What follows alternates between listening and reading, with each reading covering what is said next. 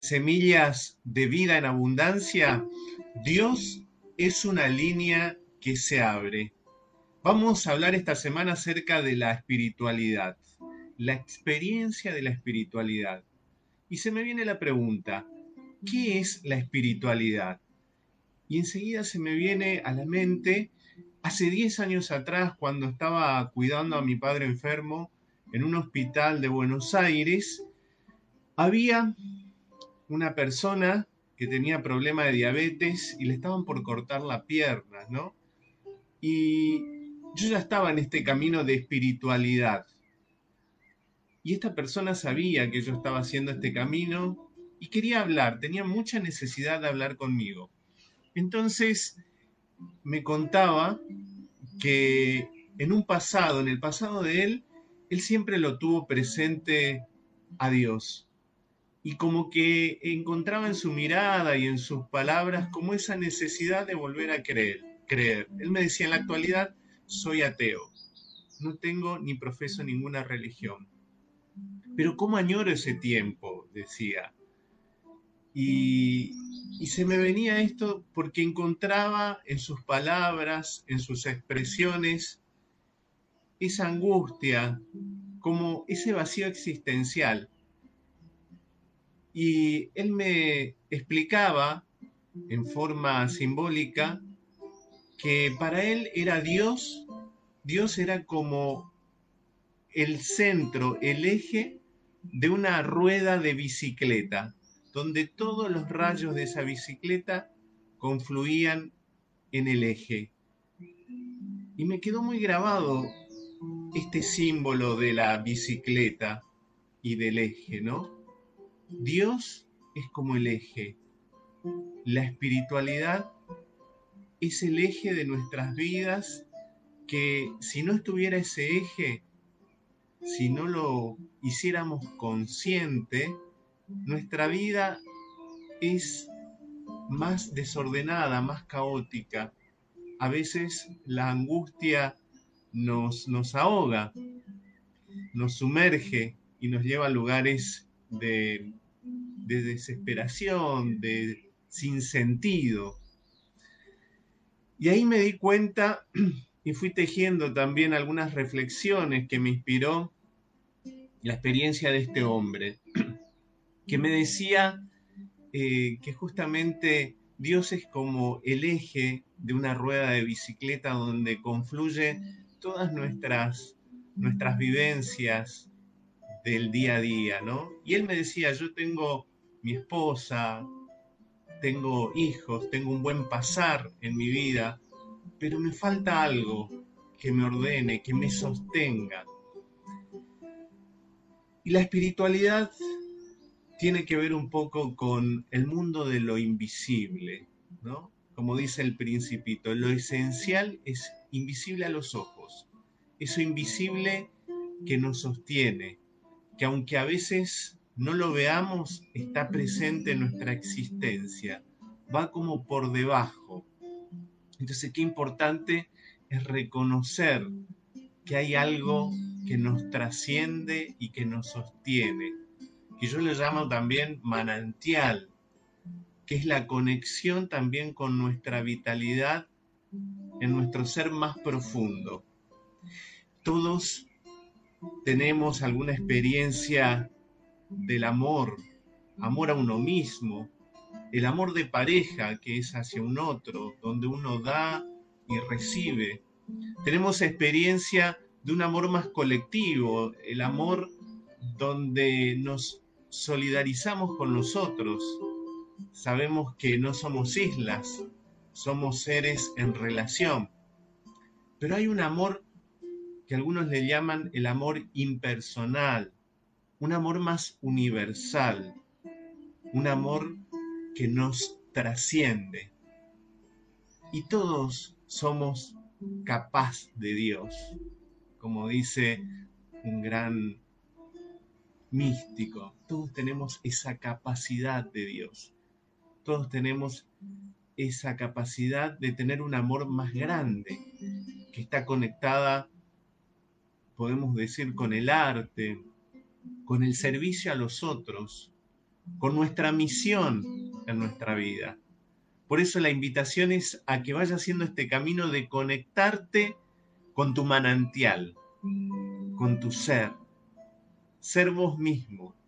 Parece algo simple, pero es un camino, es un viaje, es un viaje donde implica sumergirte y hacer un camino de encuentro con tu manantial, con tu capacidad de experimentar, como decíamos la semana, de abrazar todo lo que somos y lo que sentimos, lo que nos agrada, lo que nos da felicidad, lo placentero, el gozo de vivir. También abrazar lo que nos entristece, lo que nos duele, lo que nos causa displacer. Pero para esto necesitamos desarrollar nuestro testigo interno, necesitamos desarrollar nuestra conciencia, necesitamos entrar en nuestro presente, en nuestro aquí ahora, en lo de cada día, ¿no? Vivir nuestra propia vida, sentir nuestros propios sentimientos. Te invito a que vayas desarrollando esa capacidad de experimentar tu propia vida y vayas haciendo este camino de ser vos mismo. En este caminar es importante que te encuentres, como decía anteriormente, con, o que te vayas familiarizando con este mundo invisible que, que está en vos mismo.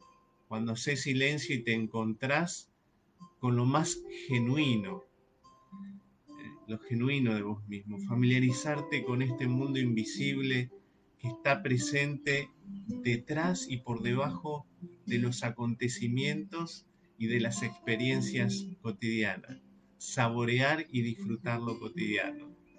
Y una pista, una llave de oro para ir encontrándote con tu ser esencial, con tu manantial, con tu propia vitalidad es salir de la mente enjuiciadora. A veces el tener una mente que enjuicia todo achica nuestra percepción, nuestra, nuestra experiencia de experimentar y sentir nuestra propia vida. Enjuiciar nos saca del presente, y la idea justamente es encontrar esta espiritualidad, este sabor y este sentido a la, vida en lo cotidiano. Eh, encontrar como el eje, el eje de la metáfora de este hombre que decía, el centro de la bicicleta es lo que hace que una bicicleta pueda, hace que una rueda pueda ir rodando e ir teniendo su centro. Te invito a que vayas encontrándote en tu eje, en tu centro, en tu manantial, y que puedas descubrir que Dios es una línea que se abre.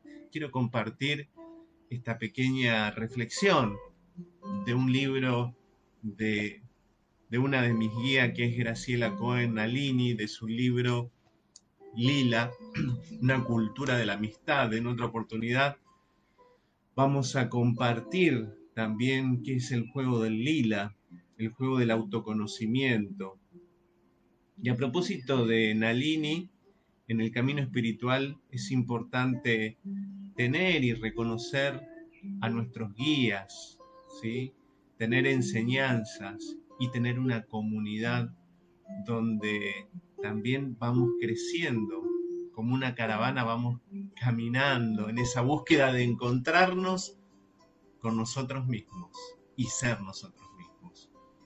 Dios es una línea que se abre. ¿Quién es Dios?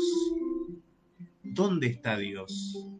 Le preguntaban una y otra vez los niños a la bendita Juana cuando ella tenía 14 años siempre respondía, Dios es una línea que se abre. Nadie entendía y una y otra vez seguían preguntando, los niños siempre le hacían muchas preguntas que ella respondía. Cuando ella estaba por morir a los 18 años, todo el pueblo se reunió alrededor. Sabían que era la última vez que podían preguntarle, ¿quién es Dios? ¿Dónde está Dios? Y la bendita Juana, que siempre parecía tomada por Dios, y lo encontraba en cada paso y lo perdía en cada flor, inspiró profundamente, como tomando mucho aire, y en susurros habló. ¿Estamos muertos o vivos? ¿Cansados o vigorosos? ¿Estamos saludables o estamos enfermos? ¿Somos buenos o malos? ¿Aún tenemos tiempo o ya se acaba? ¿Somos jóvenes o somos ancianos? ¿Estamos sucios o estamos limpios? ¿Somos tontos o inteligentes? ¿Somos verdaderos o falsos? ¿Ricos o pobres? ¿Somos reyes o esclavos? ¿Tenemos calor o tenemos frío? ¿Somos felices o estamos ciegos? ¿Estamos decepcionados o estamos contentos? ¿Estamos perdidos o nos encontraron? ¿Somos hombres o somos mujeres? No importa, dijo bendita Juana. Mientras estaba al borde de la muerte a los 18 años, y con lágrimas en los ojos respondió, Dios no se deja ver, Dios no susurra, ni escribe, ni habla, ni nos reconforta. Todos se quedaron en un raro silencio y solo los niños le preguntaron, entonces, ¿quién es Dios? Y Juana respondió, Dios es el que sonríe. Entonces todos comprendieron, Dios es una línea que se abre.